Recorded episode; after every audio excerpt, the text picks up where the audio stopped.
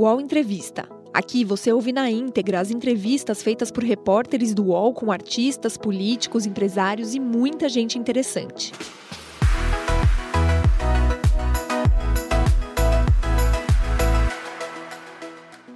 Bom dia, agora são 10 horas em ponto, 9h59.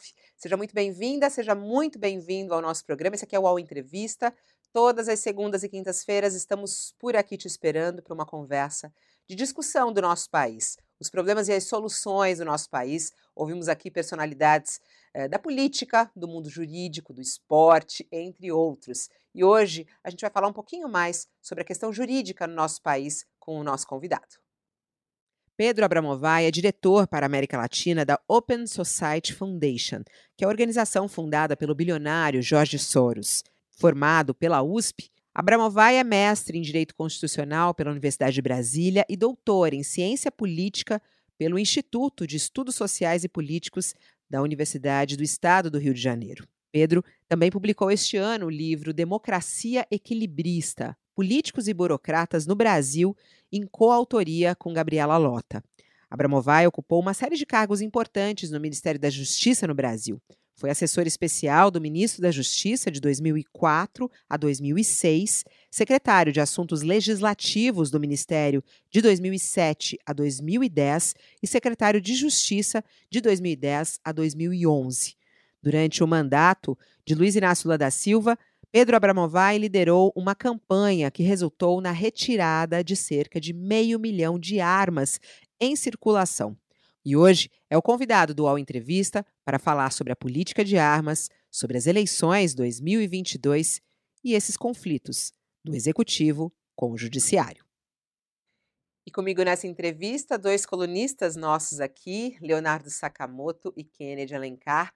Olá, Pedro Abramovay, muito obrigada por estar aqui no nosso programa, participando conosco. Seja bem-vindo, um bom dia. Acho que está desligado o seu microfone. Agora foi. Agora sim. Não, não, agora abriu. Fabiola. Pode, pode falar. É, Leonardo, Kennedy, um prazer enorme estar aqui. Olá, Kennedy, bom dia para você. Seja bem-vindo. Olá, Fabiola, bom dia para você, bom dia para o Pedro, para o Sakamoto, para quem está nos assistindo. Olá, Sakamoto, bom dia, seja bem-vindo ao nosso UOL Entrevista. Bom dia, Fabiola, bom dia, Kennedy, seja bem-vindo, Pedro. Bom, eu vou começar falando sobre democracia, Pedro, porque a gente está numa eleição que a todo momento essa palavra vem, né? É, algumas declarações de voto uh, que aconteceram nas últimas semanas, inclusive é, de opositores a, a, Lula, historicamente, dizendo que vão optar por Lula justamente pelos riscos que a democracia uh, corre com as falas uh, do seu opositor, Jair Bolsonaro. Eu queria perguntar, é, começar perguntando isso, já que eu sei o quanto você pesquisa a respeito da democracia brasileira, não só no Brasil, mas no mundo. Como é que você vê o risco à democracia brasileira neste momento no país? Essas eleições elas marcam realmente essa questão democracia ou não?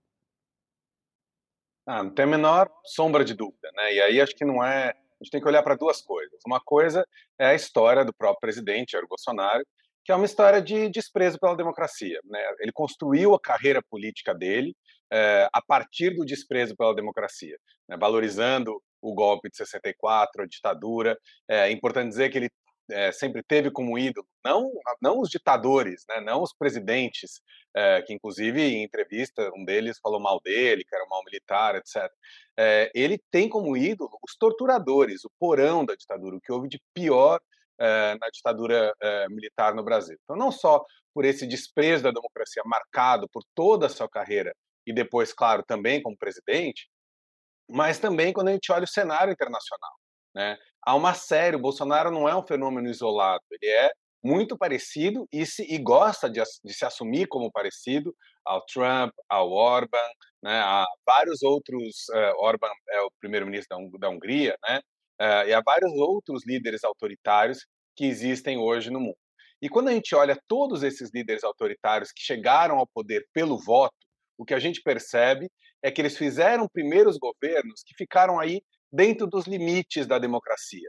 A gente pode falar do Ortega, a gente pode falar do Chaves, a gente pode falar do Orban, a gente pode falar do Erdogan na, na Turquia, a gente pode falar uh, da, da, do Modi na, na, na, Índia. É uma, uma série né, de, de líderes uh, internacionais que chegaram a poder pelo voto e que contestam a democracia, que tem uma estratégia clara, né, uma estratégia de atacar o judiciário, de atacar a sociedade civil e de atacar a imprensa. E com isso, ir minando a possibilidade da oposição chegar ao poder.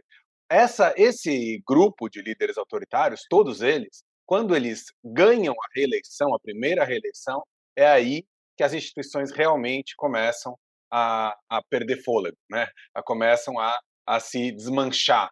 Uh, uh, todos esses exemplos que eu dei, né? O primeiro governo do Orban, isso não era preciso, possível de ser identificado. Primeiro governo do Chávez, isso não era possível de ser identificado. Primeiro governo do Ortega na Nicarágua, a mesma coisa. Isso vai acontecendo é, a partir da. Então, o que a gente está vendo hoje é, no Brasil é justamente isso. Quer dizer, é esse momento no qual o Bolsonaro, é, se for reeleito, né, vai entrar para essa galeria de líderes é, reeleitos que começam a atacar de maneira profunda as instituições democráticas. Isso Pedro, não é apenas uma. Fala. É, não, eu queria. É desculpa interromper ah. sua fala, mas é que eu achei extremamente interessante esse ponto que você está levantando e eu queria pedir para você, se possível, fazer um, um, breve exercício. Eu sei que é horrível isso nas ciências sociais, mas um breve exercício de futurologia, nesse seguinte sentido: se o presidente Jair Bolsonaro, pelo que você está falando, o presidente Jair Bolsonaro, uma vez que assumisse um segundo mandato, por conta da reeleição, por conta da legitimidade dada por esse processo eleitoral, sentiria-se mais solto e a, começaria a se aprofundaria numa pauta de erosão da democracia. Eu queria que você fizesse um pequeno exercício de futurologia e levantasse que ações ele tomaria práticas, né, para mudar o regime na prática? Que ações que ele tomaria que levariam a essa derrocada da democracia? Acho que é, não é nenhum exercício de futurologia no abstrato, né? São coisas muito concretas, seja que já começaram no primeiro governo, seja olhando para os líderes de outros países que a gente é, que, ele, que a gente vê que ele admira, que ele se relaciona, seja em declarações, seus apoiadores, seus políticos ao lado dele, é, é, que tem dado. Né? Essa, então, uma delas, sem dúvida, é esse ataque ao judiciário, ou seja, construir, seja é, é, tirar ministro do, do, do, Supremo por meio de processos de impeachment com uma maioria maior no Senado, seja aumentar o número de ministros é, no Senado forçadamente só para criar uma maioria artificial para ele, né? Então é importante de pensar o Supremo Tribunal Federal ele é feito de um jeito justamente para que um presidente não possa ter a, a, a maioria dele, ele vai não, renovando a partir da aposentadoria. Se você cria vários de uma vez, você distorce o sentido constitucional do, do Supremo, você passa a ter maioria, e maioria para quê? Né? Maioria, primeiro, para impedir que ele seja investigado. Né? E isso é muito importante, faz parte de todos esses líderes é, proibir. E isso ele foi muito bem sucedido no primeiro mandato. Apesar de várias denúncias de crimes cometidos, ele não foi processado é, por nenhum deles. Né? porque ele cooptou a Procuradoria-Geral da República, é, porque ele conseguiu interferir na Polícia Federal, né? E hoje a gente vê, e aí agora o próximo passo é, é o que sobrou ali, é o Supremo, e ele quer interferir ali. Então, essa, essa parte do Judiciário, tanto para protegê-lo quanto para impedir mais avanços sobre a democracia, é uma. Depois, eu acho que vai para cima de jornais, da imprensa, etc., o que a gente vê são várias estratégias diferentes, né? Que pode ser desde colocar empresários amigos para arrematarem, para comprar uh, uh, órgãos de imprensa, até você ir criando, uh, a partir justamente coisas que hoje o Supremo não deixaria, mas você ir criando restrições Agora... à liberdade de imprensa, como muitos outros países fizeram. Ô Pedro, isso que você está falando me, me, chama a atenção. Ah, desculpa, querida, é só um, uma emenda rapidinha nesse ponto. É, me chama a atenção isso, essa preocupação sua como um, um pesquisador, um democrata, um jurista, é, que ela é de boa parte é, do seu grupo, vamos colocar assim. É, no entanto, isso não afeta a sociedade, como a gente vê uma boa parte da sociedade. É, e aí a gente vê pelo Congresso que foi eleito e até mesmo pela votação do presidente Bolsonaro, dos seus ex-ministros que foram eleitos senadores e tudo mais. A, a população, a sociedade brasileira não se preocupa com isso ou é, não está informada? A imprensa não consegue chegar? Enfim, essas informações não chegam na sociedade como um todo. Qual é a sua análise? Acho que tem várias coisas aí. Acho de um lado, sim, democracia não é e, é e é muito difícil compreender isso. É muito difícil entender por que, que as maiorias simplesmente não podem uh, governar sem nenhuma restrição. Né? Esse não é um conceito intuitivo, ele é um conceito difícil. A gente percebe, a gente consegue se dar conta disso, sobretudo quando a gente está sendo perseguido, não quando a gente está do lado do, do, do, perseguidor. Né? Então é muito difícil é, é, é imaginar que as pessoas iam compreender é, que, que simplesmente né, o valor da democracia. A nossa ditadura está cada vez mais longe né, da gente. Então, a ideia do que uma ditadura traz, a impossibilidade de ter investigação de corrupção, as torturas, as perseguições, o que é a censura, isso não faz parte mais do cotidiano do brasileiro. Isso de um lado. Do outro lado, eu não acho que é uma falta de informação da imprensa. Eu acho que tem um novo cenário de debate público. Né? Antes, você tinha os grandes órgãos de imprensa conseguiam fazer com que o debate público fosse quase que um só. Né? As pessoas podiam discordar, mas você tinha um só debate público. Agora você tem camadas de debates nos grupos de WhatsApp, no, uh, nas, nas redes sociais, etc., que são completamente desconectadas uma da outra. Não se abastecem quase. O que sai na Globo não interfere necessariamente no que, no que a pessoa vai acreditar no grupo de WhatsApp. E ali é, é, o debate é dominado por outras coisas, é muito mais fácil ser manipulado, é, gera paixões, e, sobretudo, um, um, lado não enxerga o outro. Né?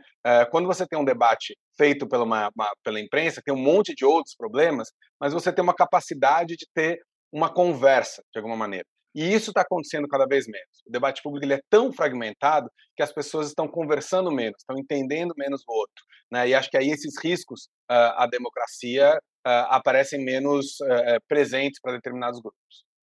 Ô Pedro, em 2020, na eleição americana, a democracia americana, que é uma democracia bicentenária, a gente ouvia perguntas lá se a democracia americana sobreviveria ao segundo mandato do Donald Trump.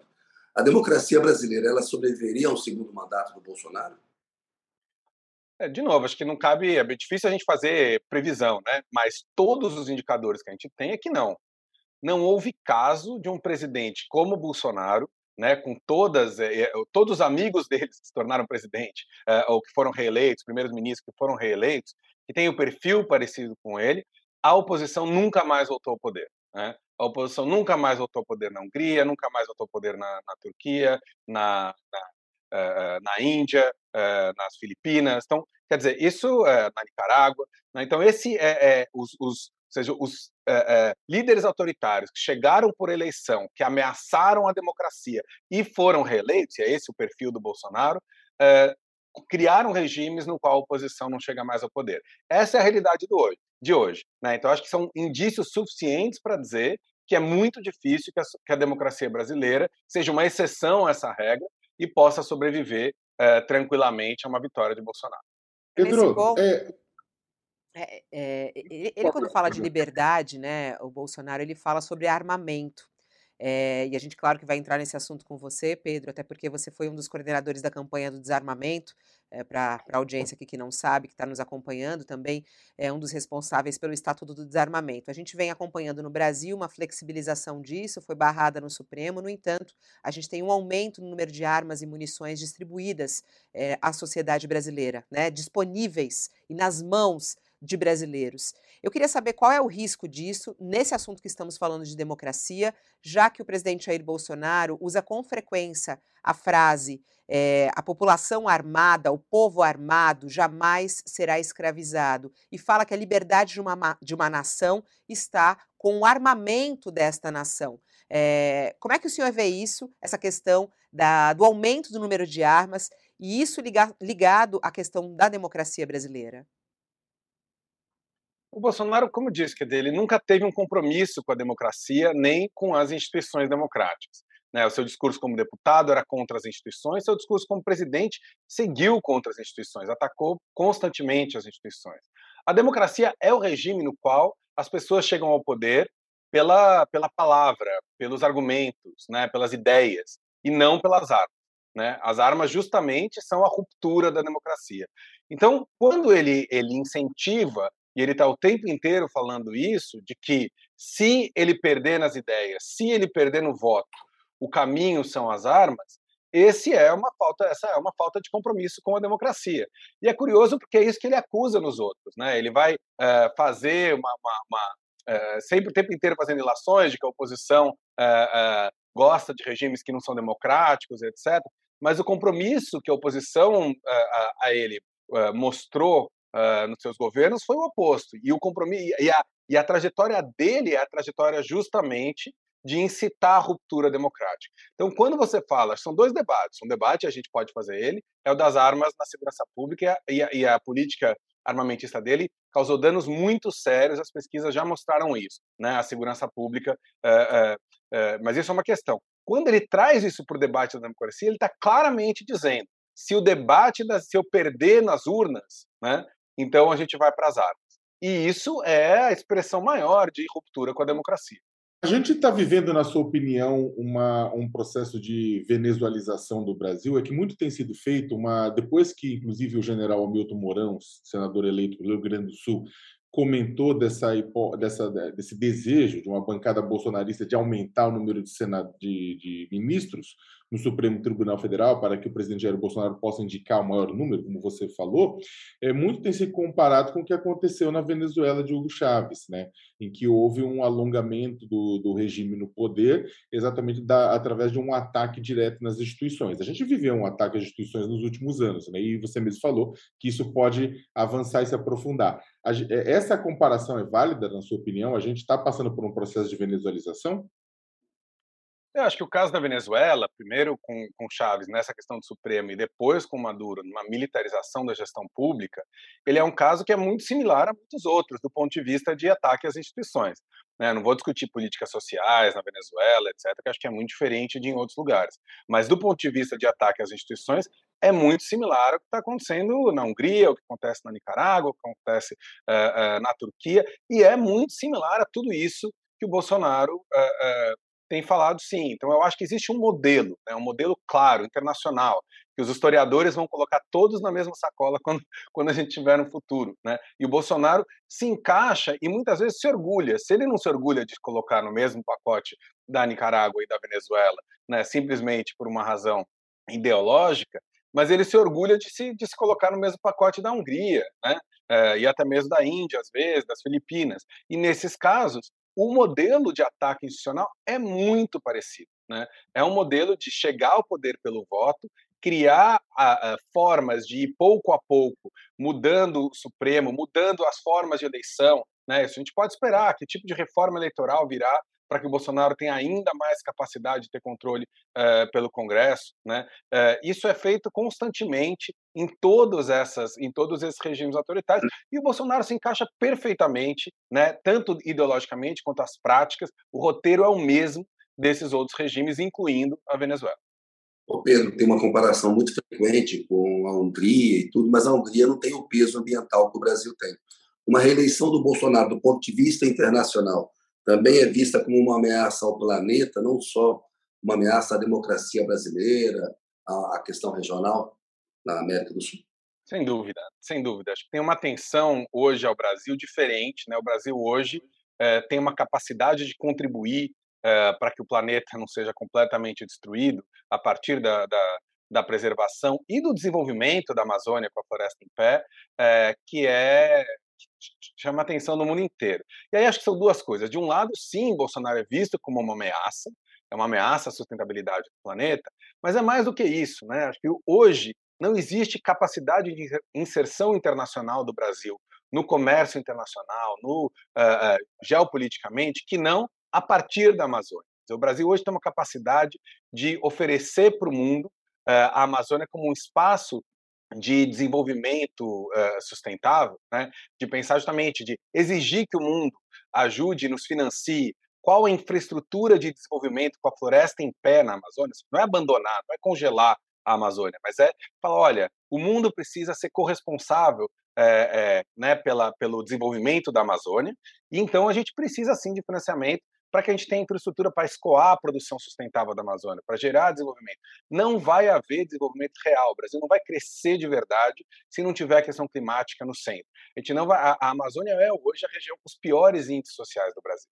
Essas pessoas não vão Uh, ter acesso ao desenvolvimento, não vão ter acesso a, a, né, a, sair da miséria, etc., se a gente continuar desmatando da maneira que está desmatando é justamente pensar um desenvolvimento para aquela região com apoio internacional que a gente precisa do ponto de vista estratégico. Então, o Bolsonaro, de um lado, coloca o Brasil como é, é, um, um, país tóxico internacional a fazer o que está fazendo na, na Amazônia. Mas, além disso, a gente perde a grande oportunidade de desenvolvimento que as próximas décadas vão dar ao Brasil, que é justamente a partir do respeito uh, à Amazônia e de pensar um desenvolvimento que deixa a floresta em pé.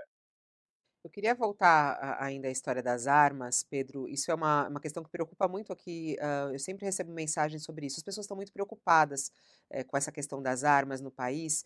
E o próprio deputado federal reeleito, Eduardo Bolsonaro, filho do presidente, disse numa das primeiras entrevistas após o primeiro turno, eh, comemorando o Congresso que foi eleito, falando que eles vão conseguir mudar essa questão das armas no Brasil. É, o presidente Jair Bolsonaro conseguiu mudar em algumas canetadas, no entanto, há aí pela frente algumas questões que podem vir pelo Congresso. E eu queria entender um pouco mais, Pedro, é, do Estatuto do Desarmamento que foi aconteceu no nosso país, que foi feito, é, que fez com que as armas saíssem de circulação, boa parte das armas. É, quais são os riscos disso cair por, completo, né? Como é que o senhor vê essa questão agora da distribuição das armas e da mudança da legislação brasileira para que toda a população possa ter armas, que é o que defende o presidente Jair Bolsonaro. Não só os, os atiradores é, que fazem esse, é, que participam de clubes de tiro e tudo mais, mas toda a população brasileira armada. A gente corre o risco de ter esse retrocesso no Brasil? Esse retrocesso já está acontecendo e a gente corre o risco de piorar muito. Né? Então, de um lado, a gente já tem pesquisas que mostram que, se de um lado, em função de uma dinâmica é, do crime organizado, ou seja, teve guerras muito grandes de, de família do Norte com é, Comando Vermelho, PCC, ali por 2017, e essas guerras foram pacificadas em função de dinâmicas deles, quer dizer, teve acordos internos no crime organizado que fizeram com que essas guerras eh, diminuíssem de intensidade, e a gente foi vendo os homicídios caírem no Brasil nos últimos anos. Então, claro que pode ter uma impressão, bom, uh, uh, então os homicídios caíram justamente uh, durante o governo Bolsonaro. O que a gente pode identificar com pesquisas, teve uma pesquisa recente publicada pelo Globo, feita pelo Fórum Brasileiro de Segurança Pública, que foi que mostra e analisa a queda de homicídio em cada estado a partir da oferta de número de armas. E aí a gente percebe que o, o, a disponibilidade de número de armas, como se poderia prever, aumentou os homicídios, não diminuiu. Ou seja, a gente teria muito menos homicídios no Brasil se o controle de armas tivesse sido mantido ou até aumentado, como deveria ser uh, no caso brasileiro. Então, de um lado, isso já está causando mais homicídios, essa distribuição de armas. Segundo lugar, o que está acontecendo é que as armas que chegam na mão do crime, elas muitas vezes, na maioria das vezes, isso já tem vários estudos pelo Ministério Público, eh, por várias organizações, que mostram que essas armas elas eram legais. Né? Elas foram ou vendidas por pessoas que compraram legalmente ou roubadas dessas pessoas pelo crime organizado. E esse, isso a gente já está vendo acontecer essa grande, essa permissão para as pessoas terem fuzil em casa, uma enorme quantidade de armamento, etc. Isso é tudo que o crime organizado uh, uh, almeja, né? tudo que o crime organizado quer no Brasil é que você aumente a oferta de armas para que eles possam comprar essas armas de quem comprou legalmente ou roubar de quem comprou legalmente, como eles fazem uh, muitas vezes. Então, essa política é uma política de é quase um bolsa-arma para o crime organizado, o que a gente está vendo hoje no Brasil. Né? Isso já está, a gente já sente esse efeito. O crime está mais armado que antes em função dessa política. Né? Não existe arma que vá para a sociedade e fique apenas no cidadão de bem. Essa ideia é uma ideia falsa. Né? Essas, as armas que estão na mão do crime, elas passaram pela legalidade antes, elas não são compradas simplesmente no mercado uh, uh, ilegal. Né? Então, isso é, isso é muito importante a gente ter. Então, e, é, além disso, o que a gente percebe é que tem um interesse econômico. Né? Quem está, essas bancadas novas, a bancada da bala, ela vai cada vez mais sendo é, é, eleita a partir de uma grande quantidade de recursos despejadas pelas empresas de arma que estão lucrando de maneira é, enorme, que financiam esses políticos. Então, os políticos fazem um discurso que agrada a população, que é vamos armar, você vai estar protegido, mas eles estão fazendo isso muitas vezes porque estão recebendo dinheiro das empresas que estão lucrando com isso. Então, quem se beneficia com isso são é o crime organizado, que passa a ter mais arma disponível para eles, as empresas de arma, que passam a vender mais armas, e os políticos que passam a trocar isso por votos, né? É, e conseguem ganhar, embolsar o dinheiro e ganhar mais votos. Então tem aí um certo cartel, né, organizado aí entre o crime, uh, os políticos e as empresas de armas uh, que estão se beneficiando muito e quem é prejudicado é a população que vai vendo mais que no fim das contas fica mais insegura do que antes. Pedro, Pedro. dentro desse processo Vai, querido. Então, a segurança pública em Sakamoto, por aproveitar a experiência do Pedro nessa área. Ô Pedro, o Tarcísio de Freitas, candidato do Republicanos aqui ao governo de São Paulo, candidato do presidente Jair Bolsonaro, ele disse que vai retirar, ele prometeu que se eleito ele vai retirar a câmera dos uniformes dos policiais. Eu queria que você desse a sua opinião, primeiro sobre essa política pública, se colocar a câmera no uniforme dos policiais, e se será uma boa medida, caso o Tarcísio de Freitas se é, eleja a retirada dessas câmeras dos uniformes dos policiais que consequência que isso pode ter. É muito curioso ver o, o Tarcísio, que é uma pessoa que se coloca como um bom técnico, né, e que toma as decisões técnicas, etc., tomando uma decisão absolutamente ideológica como essa, né? Todas as pesquisas indicaram que o uso de câmeras, e aí não o uso de câmeras sozinho, mas o uso de câmeras é, com uma política de redução da letalidade é muito eficiente para reduzir a letalidade. E aí, de novo, no debate técnico, é, e aí depois a gente pode entrar até nas, nas discussões que, que, o, que o livro é, que eu escrevi com Gabriela Lota sobre esse tema, entre técnica e política, trazem a partir daí, mas é, nesse debate está muito claro né, que a violência policial ela não ajuda a reduzir o crime. A violência policial ela é um instrumento que ajuda a corrupção policial. Isso pode ser contraintuitivo, principalmente que quem assistiu Tropa de Elite viu lá, parecia ter duas polícias, né? Uma polícia é, corrupta, que era a malvada, e uma polícia violenta, que era a, a íntegra, a boa. É a mesma polícia.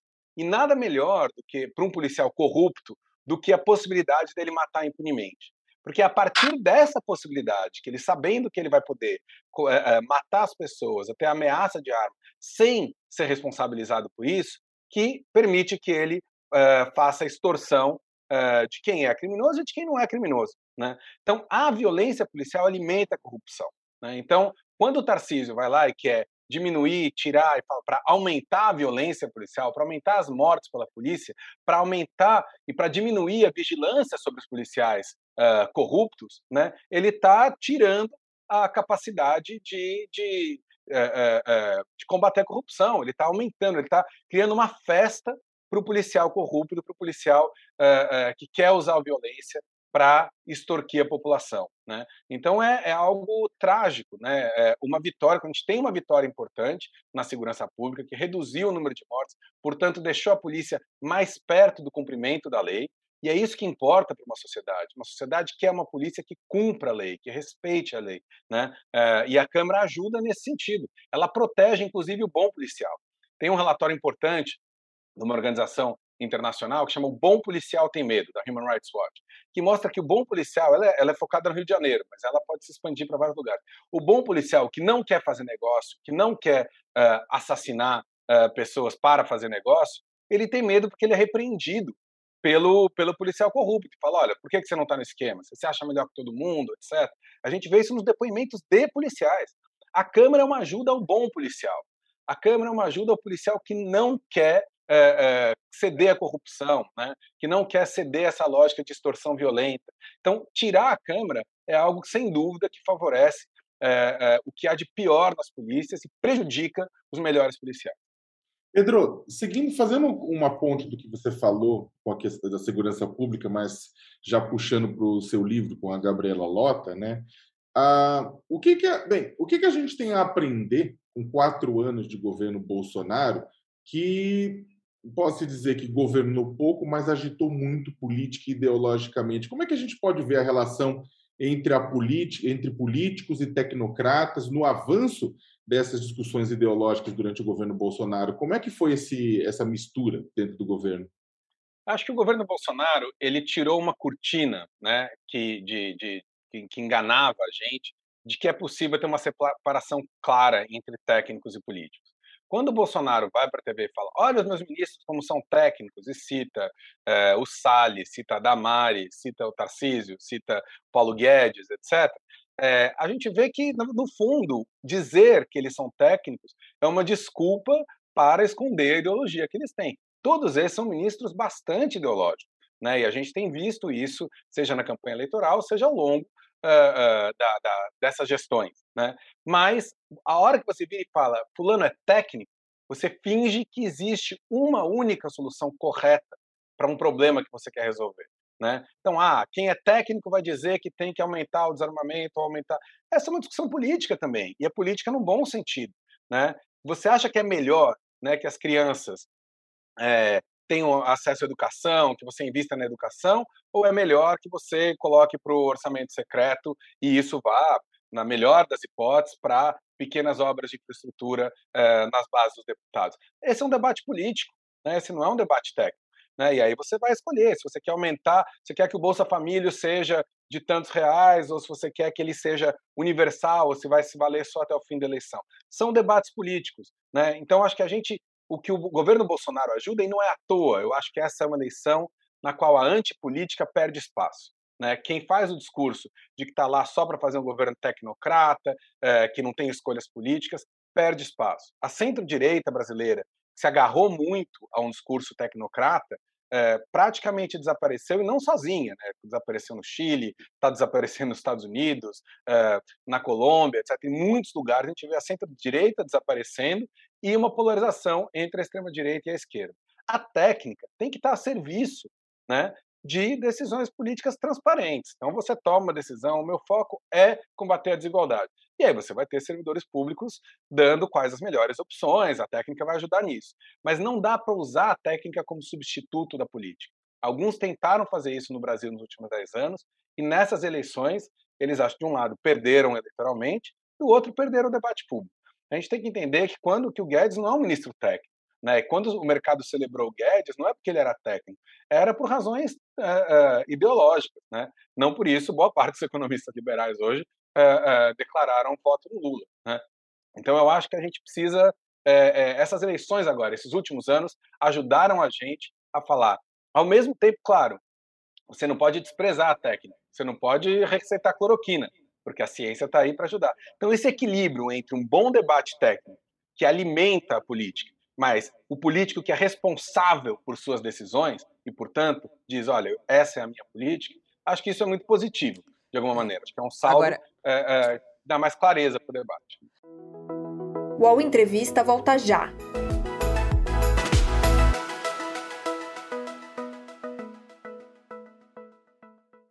Oi, eu sou o Edgar Piccoli e trago boas notícias. Isso.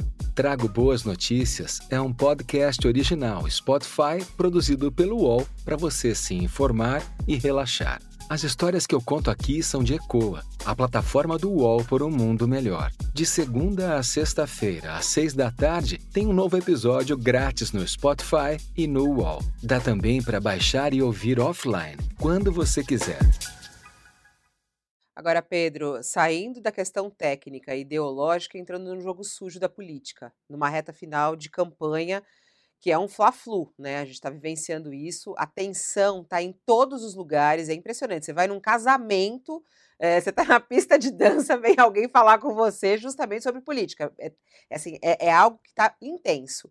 É, vem é, muitas mentiras e um jogo muito sujo na internet.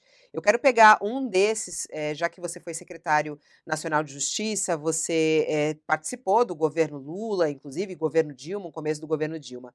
Bolsonaro, nas suas últimas publicações, é, e ele já fez isso mais de uma vez, tenta ligar Lula ao crime organizado, ao PCC. Né? Ele coloca ali um áudio de Marcola dizendo que Marcola é, escolhe Lula. E aí depois ele escreve: é preciso ficar atento aos sinais. O apoio maciço dos presos e do chefe do crime, da facção criminosa ao Lula, não é mera admiração. Eles sabem que o PT no poder representa vida boa para o crime, é o que ele escreveu. Essa é uma fórmula perfeita para a violência voltar a crescer, porque bandido só respeita o que teme. Eu queria te ouvir a respeito desse uso uh, nas redes sociais desses áudios de Bolsonaro. Uh, ele já perdeu algumas vezes na justiça eleitoral. Lula entrou mais uma vez com um pedido para que isso fosse retirado do ar, mas ao mesmo tempo isso está sendo disseminado nas redes e pega o eleitor, né? Como é que você analisa esse uso dessas frases e esse jogo sujo nessa reta final? Acho que o jogo sujo tem muitas dimensões. A mentira e as fake news é uma das principais, ela é nova e a gente tem uma dificuldade de como lidar com elas, né?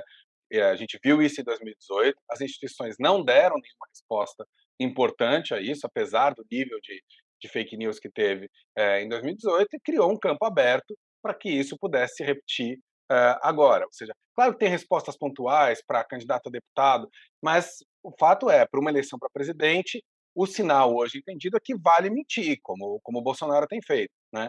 É, então, questões como essa, de, de esse tipo de vínculo é, apresentado, isso é mentira rasteira, e acho que isso não é política, né? isso não é nem técnica nem política, isso é, isso é mentira, não é política no sentido do que, do que a política tem de melhor.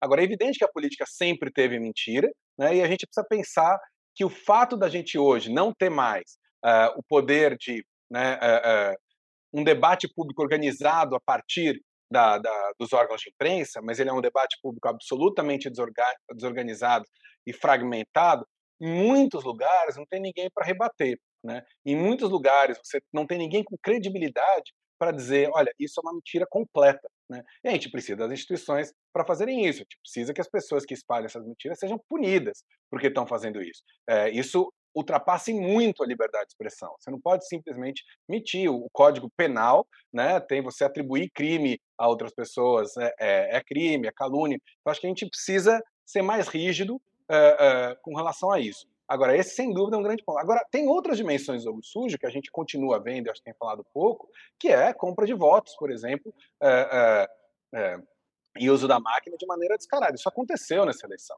Né? É, em zonas, eu os relatos que eu ouvi no Rio de Janeiro foram enormes de, de você ter organização, é muito organiz, bem organizado o tipo de, de, de, compra de voto que teve ali. É preciso, é quase a impressão que dá é que o Brasil que avançou tanto no tema de compra de voto, de uma justiça eleitoral rígida, etc., deu uma afrouxada nisso, principalmente depois que chegou no momento, acho que foi no caso da, da chapa Dilma Temer, né, onde o TSE decidiu não caçar, depois no caso Bolsonaro, e que se fala, olha, para, a gente tem um limite para fazer isso, que parou ali, já caçou governadores em algum momento, etc., mas não se faz isso para presidente. Isso é muito grave, porque isso vai abrindo a possibilidade de você ter um presidente em exercício jogando absolutamente sujo, com mentiras, com uso da máquina, etc. E isso, claro, que distorce o resultado, distorce a vontade da população, no fim das contas. Vai, vai lá, Sakamoto, Kennedy, posso ir aqui? Vocês não. É eu, eu achei que o Kennedy ia, aí eu ficou aquele deixa que eu. não, Sakamoto, posso ir depois, vai lá. Tá. Eu queria pensar um pouco com relação, eu queria que você avaliasse, eu sei que não é exatamente a, a sua área, o, o, Pedro, mas a questão da, da, da, das pesquisas eleitorais. A gente está no meio de um processo, no final do, do primeiro turno das eleições, teve muita discussão a respeito do resultado das pesquisas, que não necessariamente traduziram-se o que saiu das urnas. Houve discussões, houve justificativa por parte dos diretores e diretoras dos institutos de pesquisa, mas pensando um pouco, fazendo um pouco conexão com relação à questão do jogo sujo da qual você estava falando, com relação às instituições, eu queria que você analisasse isso sobre a, a, a gente está passando por uma mudança é, profunda na forma como a sociedade encarava determinadas instituições e passa a encarar agora com o Bolsonaro como é que essa mudança, porque antes confiava-se nas instituições de pesquisa, confiava-se no voto eletrônico, não estou falando que não se confia, mas o número de pessoas que deixaram de confiar nas urnas cresceu com o ataque do bolsonarismo, o número de pessoas que parou de responder pesquisa cresceu com o bolsonarismo, o número de pessoas que acredita que arma é a solução cresceu com o bolsonarismo, ou seja, além da questão das instituições como o Supremo, Justiça que você falou, tem passado, a sociedade tem passado por um processo de descrédito com relação a determinadas é, outras instituições que antes eram confiáveis e agora passaram a não ser. Como é que fica o Brasil? Porque a gente precisa de de compartilhar da crença de, de algumas instituições em comum para a gente tocar no dia a dia. Que, que sociedade está se desenrolando, independentemente de ganhar Lula ou ganhar Bolsonaro? Acho que esse também não é um fenômeno só brasileiro, né? E aí não estou falando do, das pesquisas, mas estou falando justamente dessas instituições uh, uh, que você que você traz. Que uh, a comunicação pela internet, ela ela afetou de maneira muito profunda os intermediários, né? Então, quem fazia venda de disco, né, foi afetado. Quem fazia venda de livro foi afetado. Né? As lojas que vendiam as mercadorias foram afetadas justamente que você conseguiu conectar pontos que estavam muito distantes e acabar com intermediários. A política, acho que é um, e as instituições políticas, a política é uma instituição de intermediação. Né? A representação política é uma intermediação, uh, e várias dessas instituições são instituições de intermediação. Você não vai diretamente e decide qual é a política pública, tem uma série de intermediários. E acho que a internet afetou isso da mesma maneira. Só que enquanto nesses outros, né, nessas áreas do mercado você conseguiu ter uh, uma Amazon, estou dizendo se é bom ou ruim, né, o Google, o Spotify, ou seja, novos intermediadores que apareceram, né, uh, uh, e um pouco reorganizaram a vida, para o bem ou para o mal, na política a gente não tem isso. Então a gente tem aí um certo caos, né? é, onde as pessoas não acreditam mais nas instituições de intermediação, mas não têm uma capacidade de é, é, lidar diretamente com os problemas que a, que a vida traz. Aí, claro, você tem é, pessoas como esses líderes autoritários que se aproveitam disso né, e dizem: olha, confia em mim, eu vou ser, é, é, sem intermediários, porque eu represento tudo isso. Na verdade, eles estão querendo né, monopolizar como assim, assim como a Amazon, o Google, o Facebook fazem em outras áreas, estão querendo monopolizar a representação política uh, de várias maneiras. E, ó, não acreditem em mais nenhuma instituição. Acreditem, né, uh, uh, acima de todos, acima de tudo, nesse líder autoritário. Né? Então, acho que para mim tem a ver com isso. Isso é um fenômeno global, é o que acontece nos Estados Unidos, é o que acontece na Hungria, está acontecendo aqui, e é um fenômeno muito perigoso né? Porque ele, ele dá uma ilusão de que a pessoa tem mais acesso ao poder, mas no fundo não tem. A pessoa está concentrando todo o poder na mão de uma pessoa só, né? E acho que esse que é o grande risco que a gente tem é, é, em situações como essa. Pedro, a gente vê nos Estados Unidos uma polarização que é também uma polarização lá chamada de assimétrica, né? Porque o Partido Democrata ele não se comporta como o Partido Republicano no jogo do poder. A gente vê que tem uma influência, uma trampização do, por assim dizer, do Partido Republicano. Aqui no Brasil, muito se fala sobre é, que a direita democrática, a centro-direita democrática, precisa sair da órbita do bolsonarismo, que todos esses votos que o Bolsonaro teve não são de apoiadores radicais da extrema-direita, fascistas, que há setores conservadores que estão abrigados ali. Quais são as forças de direita democrática que existem no Brasil, na sua opinião, e como trazer, é, tirar essa direita democrática da órbita do bolsonarismo? Eu acho que a centro-direita, né, chamamos, chamemos assim, ou direita democrática, como eu disse, está em crise é, no mundo todo, particularmente no continente americano. Do, dos Estados Unidos, a Colômbia, ao Chile, ao Brasil, há uma crise, eh, até a Argentina, há uma crise é, da centro-direita. Essa crise, acho que passa em grande medida porque a centro-direita acreditou durante muito tempo na tecnocracia como, né, olha, se a gente for técnico, se a gente usar um discurso técnico, etc., a gente não precisa fazer política. Ou quando fez política, fez política baseada no clientelismo, é, num, num, tipo de organização antiga de votos é, e de relação com o eleitorado, que não existe mais. Então eu acho que a, a centro-direita precisa oferecer ao público é, questões concretas. Ela precisa ter discurso sobre a desigualdade, ela precisa ter discurso sobre o avanço econômico, ela precisa ter discurso para essas pessoas, é, para os entregadores de, de, de, de iFood, de, né, de, é, que estão numa situação de desregulação econômica, insegurança econômica. Né? Então, acho que, em primeiro lugar, ela precisa voltar a fazer política de verdade né, e ter um discurso que consiga comunicar com as camadas maiores da população. Em segundo lugar, ela precisa entender que sempre que ela flertar com o bolsonarismo, flertar com a extrema-direita, justamente porque a extrema-direita não faz a política da democracia, ela ou é engolida por ela ou desaparece. Todo mundo que estava com o Bolsonaro em 2018 ou foi engolido pelo Bolsonaro ou desapareceu. Então é, é importante deixar claro, traçar a linha, né? É, entender que existe os riscos da democracia, que não há política democrática possível uh, com esses líderes autoritários. E aí precisa ter agenda política, precisa propor isso, precisa conseguir convencer a sociedade. Eu acho que o que a Simone Tebet fez uh, nessas eleições foi positivo, começou tarde. De novo, acho que houve uma. Um, a, a, a, política da centro-direita nessas eleições foi uma tragédia. Né? É, um, a disputas internas, Dória, Eduardo Leite, é, depois aparece né, ou Mandetta, etc foi, foi uma tragédia tão grande que uma candidata, né, que, que surgiu no fim dessa disputa, que não tinha expressão nacional, causou uma certa surpresa, mas chegou num nível próximo ao que o Dória tinha de intenção de voto no começo da história, né? Então, assim, tem um, tem um trabalho de lição de casa política e outro moral, ético, né, de não, não aceitar uh, uh, ser cooptado pelo bolsonarismo, porque se for, uh, dificilmente vai sobreviver. Ô Pedro, depois do resultado do primeiro turno, veio um pouco de desânimo dos apoiadores de Lula e dos opositores a Bolsonaro, né? até pelo Congresso como foi eleito e a votação acima do esperado é, e o que as pesquisas conseguiram captar né, de intenção na fotografia daquele momento. É, e alguns dizem até que nesse momento a campanha de Lula erra né, em alguns pontos. Simone Tebet até reclamou nesse final de semana, está na coluna da Mônica Bergamo hoje, falando que alguém tem que colocar juízo na campanha de Lula. Qual é a tua expectativa é, de uma possível reeleição aí de Bolsonaro? Você acha que há esse risco ou não? É, se, você acha que a campanha de Lula está no trilho certo? Qual é a sua análise? Eu acho muito difícil analisar, até justamente porque a gente tem uma dificuldade de saber se as pesquisas são.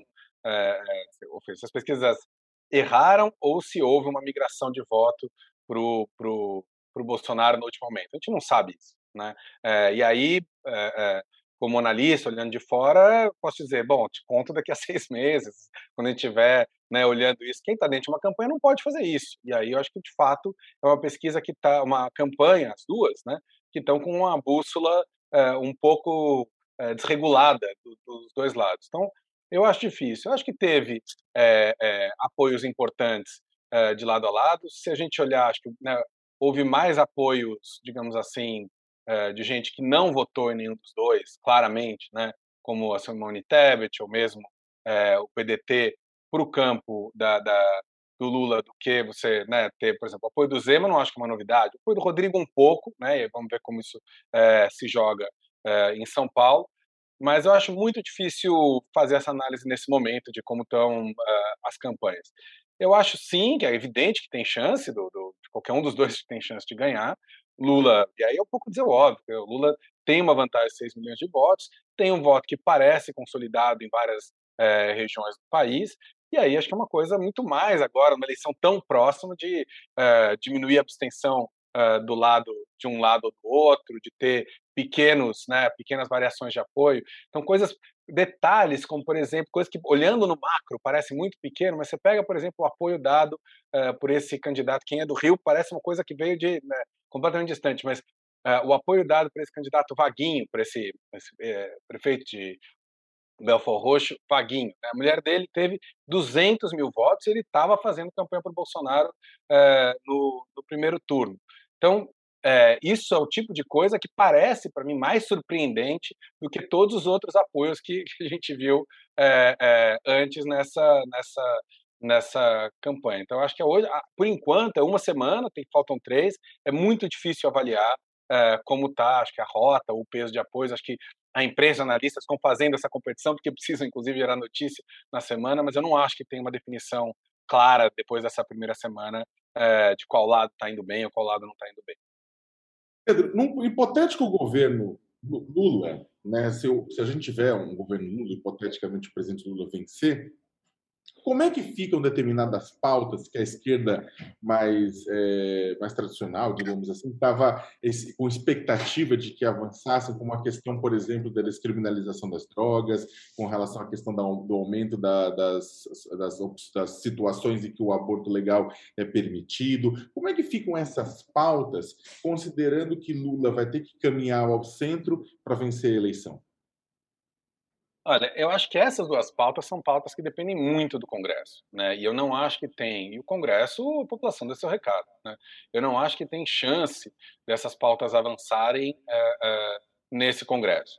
Acho que o Supremo pode é, criar. Existe um, um, debate no Supremo hoje sobre descriminalização e aí, ou seja, não tratar o usuário como criminoso, etc. isso está sendo debatido no Supremo. Não tem nada a ver com né, quem ganha a eleição de um lado e do outro.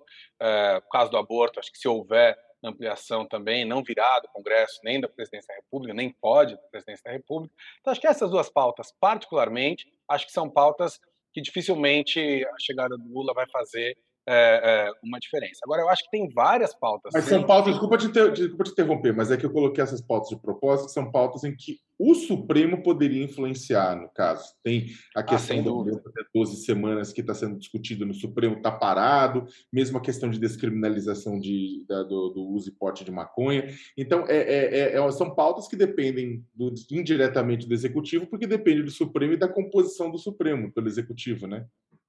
Não, sem dúvida. É, eu acho que, o, que, o, que aí é, é, o Supremo pode sim influenciar isso com a composição atual, e aí também, acho que, claro, o Bolsonaro, se não mexer nas regras do jogo, é, vai ter mais duas indicações no próximo mandato, isso pode afetar de uma maneira ou outra, mas ele talvez tenha que lidar também com decisões, digamos assim, impopulares para ele, se o Supremo é, decidir isso na presidência dele.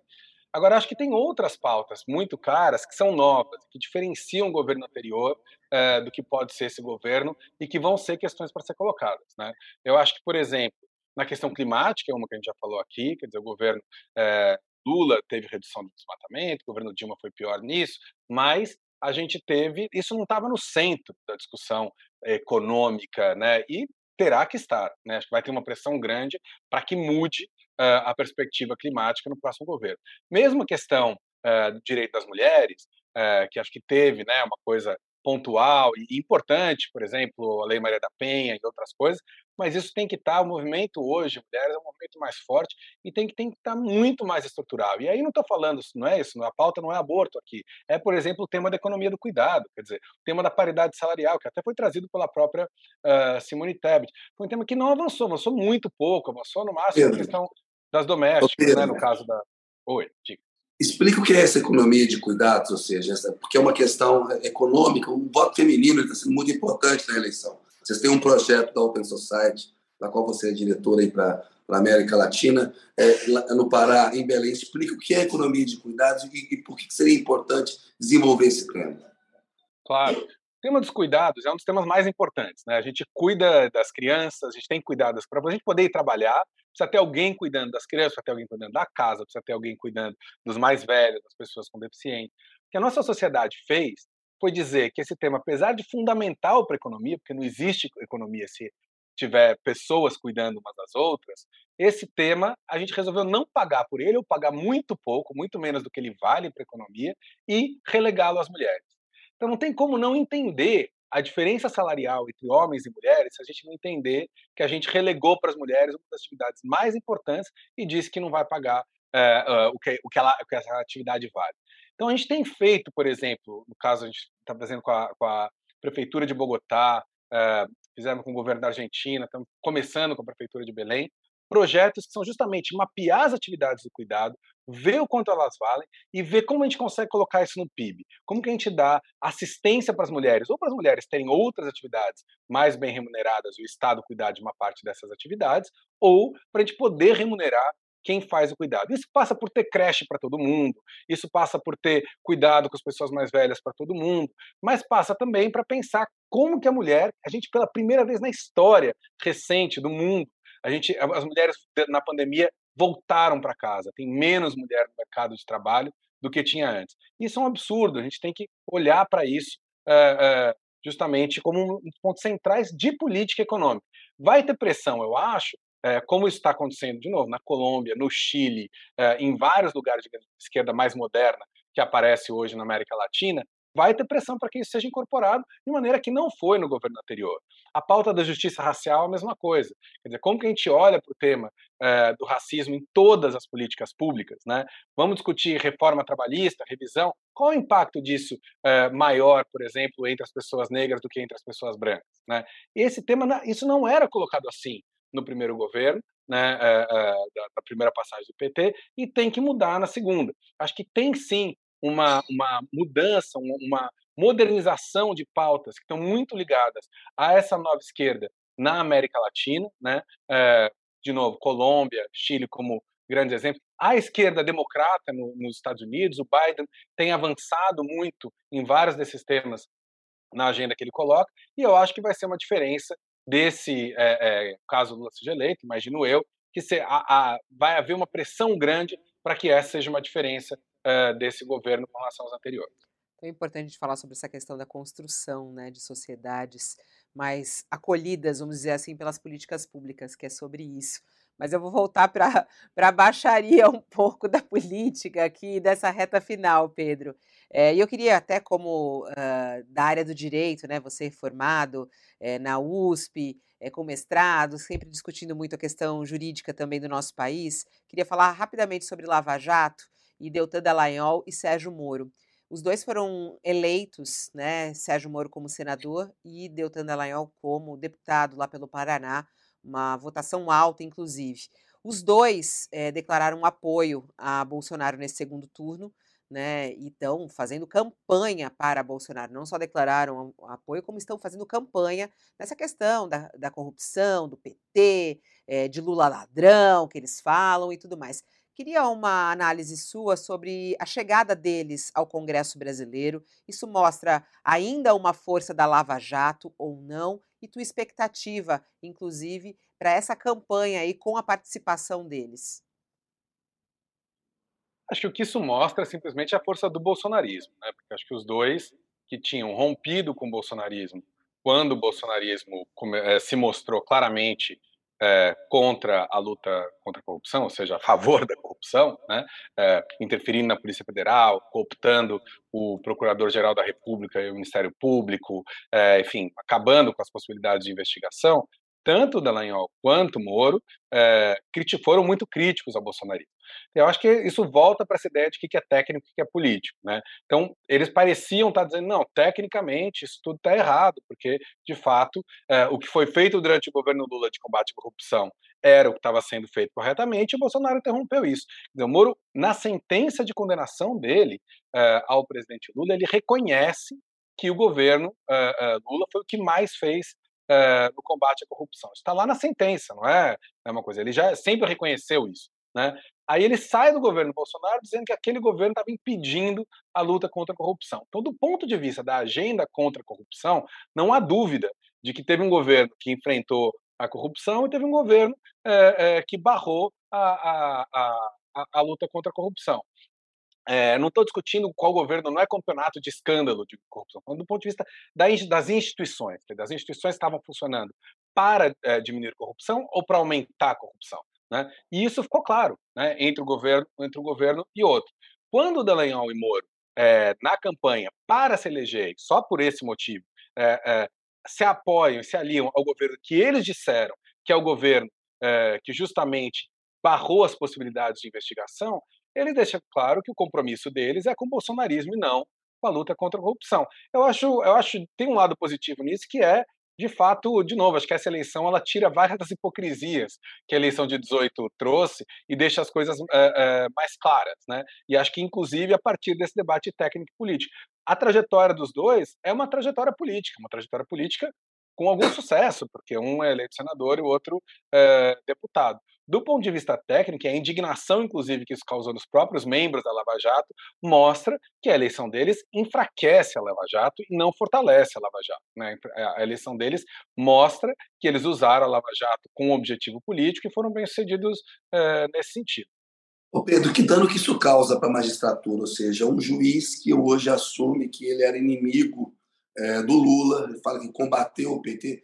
É, isso é papel de juiz, ou seja, ele, inclusive, indo para o Senado, juiz Moro no Senado. Isso não causa um dano e não transmite para a população uma imagem muito equivocada do que é um juiz, sobretudo num país em que os pobres e os pretos sofrem é, discriminação no judiciário?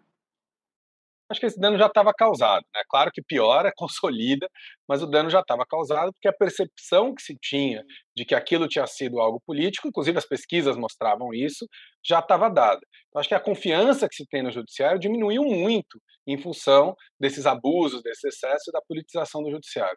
No livro que a gente comentou aqui, no Democracia Equilibrista, que eu escrevi com a Gabriela Lota, a gente analisa bem esse processo da Lava Jato e mostra que tem, quer dizer, que é esse uso do, do, do, que é técnico, né? Ou seja, a pessoa, porque passou no concurso, passa a querer dizer que tudo que é político é ruim, né? É sujo, é corrupto. E diz, a gente, porque passou no concurso, tem a legitimidade para uh, enfrentar e acabar com a política. Isso é profundamente autoritário e isso está na raiz do bolsonarismo. Quando a gente olha quem passa nesse concurso, ou quem passava nesses concursos, em grande medida eram pessoas de classe alta, brancas, é, ou seja, um perfil demográfico que é a base, em grande medida, do bolsonarismo. Né? Então, enquanto a gente não tiver uma democratização do judiciário de maneira mais ampla, é, é muito difícil olhar para o judiciário como um poder que é neutro. Né? Ele é um poder que tem feito muita política e isso atrapalha a, a, a credibilidade dele com toda a população e é algo que acho que vai ter uma grande revisão nacional. A gente precisa de um judiciário é, é, que justamente não, não penda tanto para um dos ah, lados na política, esse, como a gente tem visto. Isso que está falando do judiciário fazer muita política, Bolsonaro vive falando do ativismo judiciário, né? É, reclamando de Alexandre de Moraes e também de outros integrantes do Supremo. É, tem um pouco de razão nisso ou não? Você acha que Alexandre de Moraes passa dos limites às vezes? Acha que existe um ativismo judicial? Acho que são coisas diferentes. De um lado, é claro, que o judiciário ele é um poder feito para ir contra as maiorias, né? É, para justamente criar freios e contrapesos. Né? Então é importante, se você não tiver um judiciário que barre os excessos uh, de um poder executivo ou legislativo autoritários, você acaba com a democracia. Isso é uma coisa.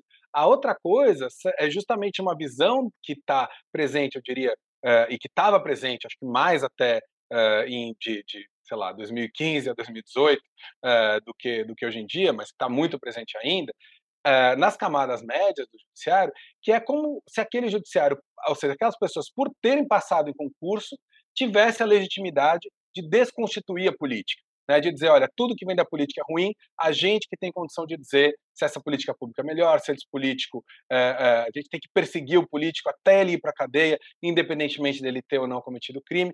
Isso sim é um uso político da máquina. Eu acho que quando a gente vê no Supremo, na maioria das vezes, é claro que pode haver excessos aqui ou ali, mas na maioria das vezes é o Supremo exercendo um poder que não, não, não, não é, é, que é um poder dado pela Constituição de barrar uh, abusos autoritários uh, dos outros poderes. Pedro, é, falando um pouco, a gente está chegando acho que ao final da, da, nossa conversa, mas eu queria tratar um pouco do, das reações que pós abertura de urnas, quando a gente teve novamente muito, muita xenofobia contra nordestinos no Brasil, muitas postagens, o próprio presidente da República falou, falou criticou, associou analfabetismo a, votação que o Lula teve no Nordeste, né? E eu lembro que em 2014, pós a abertura das urnas, quando o Nordeste, inclusive, empurrou Dilma Rousseff com o segundo mandato, também teve muita xenofobia, mas comparado com este momento, aquele momento foi leve, né? Você viu um aprofundamento, né? É, você acha que no longo prazo essa essa separação, essa diferença, essa clivagem Nordeste com o restante, com o Sudeste, né, com relação à votação, ela tende numa vitória do Bolsonaro, ela tende a amenizar, né? o Bolsonaro pode tende a conquistar essa região, ou a gente pode ver um aumento, em caso de vitória de Bolsonaro, um aprofundamento na clivagem entre as regiões, até uma, uma, o aparecimento de, de um discurso separatista. Como é que você vê o futuro do Nordeste nesse processo? O discurso do bolsonarismo é um discurso muito violento que trata o outro como inimigo, né? Sempre, o Bolsonaro sempre fez questão de alimentar isso. Então, acho que essa xenofobia exacerbada tem a ver com isso. Todo mundo que não votou no Bolsonaro é o inimigo. Então, se o mapa está colocado ali no Nordeste vermelho, aquele é o inimigo. Agora, a clivagem hoje foi muito mais complexa do que foi em outras eleições. A gente teve uma recuperação de grandes cidades, principalmente na periferia das grandes cidades, por parte uh, do PT, ou do Lula, enfim, né, uh, da esquerda. Uh, você teve um aumento, uma entrada do Bolsonaro no Nordeste sobretudo quando a gente olha uh, coincidindo nos lugares que receberam mais uh, Auxílio Brasil, ainda perdendo a eleição, mas com mais votos do que tinha antes. E você tem uma consolidação, tem um artigo que saiu ontem, eu acho, do Matias Alencastro, na Folha, muito bom, que ele chama do Grande Centro-Oeste. Né? Tem uma consolidação de um setor ali é, de base agrícola, mas bastante urbano, com cidades médias, né, assim, é, bem fortes, culturalmente é, com, né, identificado de várias maneiras e que está se tornando cada vez mais bolsonarista. Então, acho que tem novas divisões no Brasil que aparecem nessas eleições, são mais complexas do que Sudeste e Nordeste. São Paulo, o Lula ganhou a eleição, né, na cidade de São Paulo. Então, eu acho que, que é, não importa qual seja a clivagem, o bolsonarismo vai mobilizar a violência contra seus opositores, né? Mas a gente não pode cair nas implicações simplistas, porque o mapa hoje é mais complexo do que foi em outras eleições. Só para a gente finalizar mesmo agora, Pedro. É, muito se fala sobre a possibilidade de Bolsonaro ser preso caso ele deixe a presidência da República, né? Você até no começo da entrevista falava sobre as investigações que não acontecem é, de alguns crimes que estão sendo aí apontados ou suspeitas de crimes dentro do governo Bolsonaro. Você acha que existe alguma possibilidade de Bolsonaro ser preso uh, por esses crimes? Bom, até todo mundo, até o Bolsonaro, é inocente até que se prove o contrário, né? Então acho que isso é importante a gente é, frisar. Agora, é, é, muito, tem, tem muitas denúncias de muitos crimes é, cometidos antes e durante o governo dele que é, depois de ser julgado, etc., pelo que a imprensa apresentou do que são essas denúncias, podem sim resultar em pena de prisão. Então eu não tenho dúvida que o Bolsonaro tem medo de ser preso. Então, independentemente dele ser preso ou não ser preso, as denúncias que foram apresentadas, é, é esse medo existe, né? Não, é, está claro. E ele já falou disso várias vezes. Então, claro que é, é, difícil pensar as reações do Bolsonaro a tudo isso, a possibilidade de derrota, a saída dele do poder, sem imaginar que ele está com medo de ser preso. Uma pessoa com medo de ser presa e uma pessoa que não respeita as instituições, que não necessariamente vai esperar um julgamento tranquilamente até o final, é, que não vai é, responder a, a, ao judiciário de maneira pacífica, mas que pode incitar as pessoas a pegarem armas, é algo muito perigoso para a democracia brasileira. E até nessa questão das investigações tem os decretos de 100 anos, né, que Lula disse que vai retirar caso seja eleito. É possível retirar isso com facilidade, Pedro? É possível sim. São, são é, claro que vai, vai um mapeamento, porque eles são casos individuais. É, o que o Bolsonaro faz é que existe uma proteção para dados pessoais e individuais, é, que, claro, isso não tem que ser tornado público, mas ele chama de individual coisas que não são individuais. Né? E aí, por isso, ele consegue dar esses 100 anos que não está previsto na lei para coisas que deveriam ser públicas, não dizem respeito a informações absolutamente privadas e pessoais uh, das, né, de, de indivíduos. Então, o que vai ser necessário para isso é fazer um pente fino, analisar aquilo que é realmente uh, uh, dado privado e pessoal, que não pode ser exposto, daquilo que foi uma fraude, que foi chamado de dado privado, mas que na verdade é um dado de interesse público. Pedro Abramovay, muito obrigada aqui pela sua participação, conversando conosco, trazendo aqui não só todas as discussões sobre a área jurídica, mas também sobre a democracia e a construção de sociedades melhores. Muito obrigada, Pedro. Parabéns aí pelo seu trabalho e até uma próxima oportunidade. Eu que agradeço. Um abraço a todas e a todos. Tchau, Kennedy. Obrigada. Valeu, Fabiano. Um beijo para você. Tchau, Pedro. Tchau, Sakamoto. Obrigado quem nos assistiu aí. Tchau, tchau, Sakamoto. Obrigada. Tchau, tchau, Fabiola. Um abraço, Kennedy. Obrigado pela presença, Pedro, e um abraço a todos e todas. E assim a gente termina mais um All Entrevista. Muito obrigada a você também que está conosco até agora nessa audiência. É, eu lembro que eu volto daqui a pouquinho. Ao meio-dia a gente tem a edição do All News do meio-dia. Estaremos aqui com um resumo é, das campanhas aqui, o que, que eles estão fazendo, onde está Lula, onde está Bolsonaro, as últimas falas e também toda a discussão que está acontecendo no nosso país. Muito obrigada pela sua audiência e até daqui a pouquinho. O UOL Entrevista e outros podcasts do UOL estão disponíveis em uol.com.br/podcast. Os programas também são publicados no YouTube, Spotify, Apple Podcasts, Google Podcasts e outras plataformas de distribuição de áudio.